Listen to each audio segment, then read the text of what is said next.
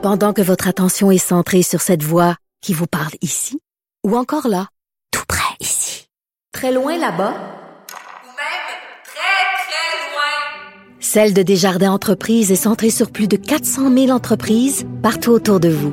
Depuis plus de 120 ans, nos équipes dédiées accompagnent les entrepreneurs d'ici à chaque étape pour qu'ils puissent rester centrés sur ce qui compte, la croissance de leur entreprise.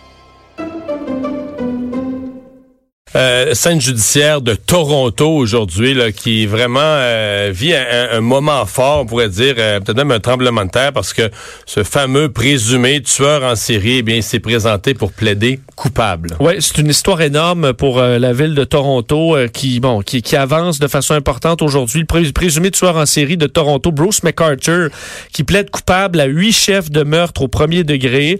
Euh, c'est ce paysagiste de 67 ans qui aurait visé des membres de la communauté homosexuelle de Toronto pendant quelques années. lui, en fait, a déjà été accusé de deux meurtres commis au printemps 2017 après son arrestation. Et pendant l'enquête sur ces deux meurtres, ben, on a permis, on a identifié euh, les restes de plusieurs ouais, autres parce personnes. que là, on s'est mis à trouver dans des bacs à fleurs des, des restes humains qui avaient enterrés. Des endroits où il devait entreposer ses outils et on retrouvait des euh, enterrés, euh, des restes humains dans effectivement des, des, des, des, bacs à fleurs.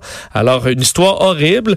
Euh, L'automne dernier, même, bon, Bruce McCulture avait renoncé à son enquête préliminaire pour être directement cité à procès. Son procès qui devait débuter en janvier 2020.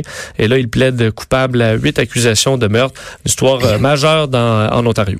Et, et, puisque les victimes visées étaient toutes des personnes de la communauté homosexuelle, on va parler avec Marie-Pierre Boisvert, directrice générale du Conseil québécois LGBT. Euh, bonjour, Madame Boisvert. Bonjour. Parce que bon, vous vous intéressez au sujet, mais vous étiez aussi, euh, vous, à Toronto euh, lorsqu'il a été arrêté. Oui, ben, je, je me rappelle pas en fait, c'était pour quel euh, c'était quoi qui était sorti exactement dans les nouvelles là, au moment où j'étais à Toronto, mais moi j'y étais pour le, le, travail, donc pour rencontrer des partenaires euh, LGBT euh, à Toronto. Puis donc euh, tout le monde était extrêmement euh, choqué, touché par par les nouvelles là, qui qui en fait qui dévoilaient là, toutes les personnes qui finalement avaient été retrouvées mais mortes et qui étaient disparues là, entre 2010 et 2017. Ouais, parce que il avait vraiment semé la terreur dans la communauté homosexuelle où euh, ouais. des, des, gens disparaissaient sur une assez longue période. Oui, exact. Puis, tu sais, les, les, les, gens de la communauté gay ont rapidement compris que c'était des hommes euh, dans le village qui étaient ciblés là euh, depuis depuis le début des distractions finalement, mais euh, c'était pas c'était pas quelque chose qui était nécessairement pris au sérieux au début par la police de Toronto. Et donc, finalement, de voir ce dénouement-là, ça nous fait penser qu'il y a peut-être d'autres personnes disparues qui ont été assassinées par cet homme-là. Puis j'espère que, enfin, que justice sera faite. Là.